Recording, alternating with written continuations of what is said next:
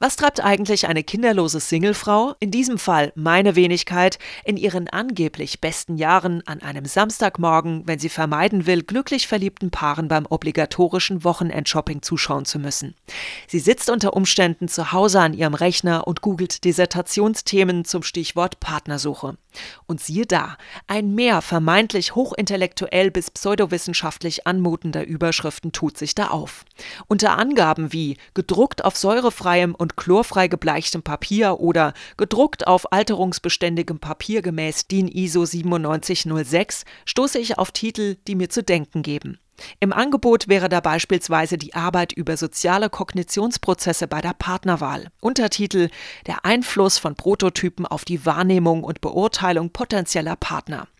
Erschienen ist das Ganze im Verlag Dr. Kovac. Hieß so nicht der Chefarzt der tschechischen Serie Das Krankenhaus am Rande der Stadt? Ach nee, das war ja Dr. Sova, der Ende der 70er, Anfang der 80er Jahre in der chirurgischen Abteilung eines Provinzhospitals außer mit inaktiven Nieren- und Milzrissen auch mit gebrochenen Herzen zu kämpfen hatte. Ach Gott, wenn bei mir allein schon der Name des Verlags, bei dem die Doktorarbeit erschienen ist, derart heftige Kapriolen in meinem bisschen Hirn auslöst, was wird er wohl erst das Lesen des gesamten Textes mit mir anstellen? Ich beschließe also, dass ich bei meiner Partnerwahl weder kognitiv gesteuert bin, noch mich auf irgendwelche Prototypen versteife. Denn wer will schon gerne zugeben, dass die Typen, auf die man regelmäßig abfährt, in die Abteilung Proto, also vorläufig gehören. Das würde ja bedeuten, dass ich ihn nie finde, den einen, der auch dann noch bei mir bleibt, wenn ich eines Tages schwerkraftmäßig derart außer Form geraten bin, dass ich womöglich nur noch mittels gestaltgebender Dessous verdeutlichen kann, wo bei mir vorne und hinten ist. Da beschäftige ich mich doch lieber mit der Überlegung, hochattraktiv oder nur nicht unattraktiv. Was zählt bei der Partnerwahl? Vermeidung von Unattraktivität ein negatives Attraktivitätskonzept? Alles klar? Ich gestehe, bei mir zunächst nicht, zumindest nicht im ersten Moment. Aber ich mach's einfach wie beim Krimilesen, studiere den Anfang und gleich danach das Ende des Textes und komme zu dem Schluss, dass ich Folgendes verstanden habe. Es gibt extrem attraktive Leute, mittelmäßig aussehende, das ist übrigens die Mehrheit, und Leute mit einer optischen Arschkarte. Okay, soweit nichts Neues. Aber spätestens bei der Erkenntnis Unattraktivitätsvermeidenstendenz schlägt Attraktivitätspräferenzmodell werde ich hellhörig. Laut der Verfasserin dieser Doktorarbeit scheint es nämlich von größerer Bedeutung zu sein, Personen mit unattraktiven Merkmalen zu meiden, als solche mit hochattraktiven Merkmalen zu suchen. Und warum ist das so?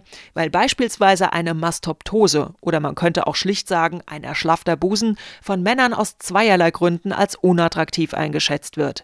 Zum einen, weil es einfach nicht so dolle aussieht und zum anderen, weil das als ein Zeichen für den Verfall von Jugendlichkeit und eventuell vorausgegangener Schwangerschaften gewertet wird.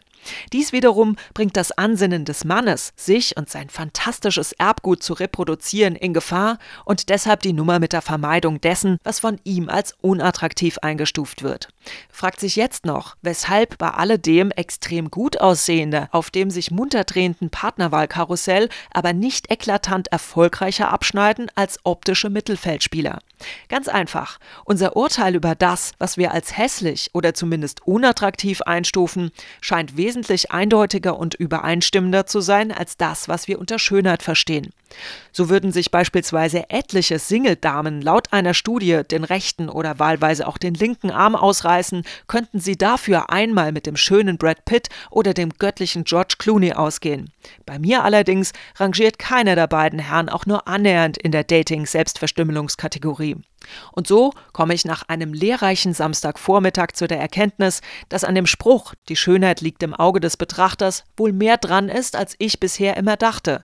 Und dass es inzwischen wahrscheinlich auch spät genug ist, um in der Stadt nun nicht mehr auf diejenigen zu treffen, die eh schon vergeben sind. Denn die sitzen mittlerweile zu Hause in ihrer Pärchenwohnung, um sich beim Pärchenmittagessen verliebt in die Augen zu schauen, die sie dann beim gemeinsamen Pärchenmittagsschlaf zufrieden schließen. Und das heißt für mich freie Bahn. Laut Statistik nämlich liegen die Chancen einer Kontaktanbahnung während des Einkaufens an einem Samstagnachmittag wesentlich höher als in der Woche.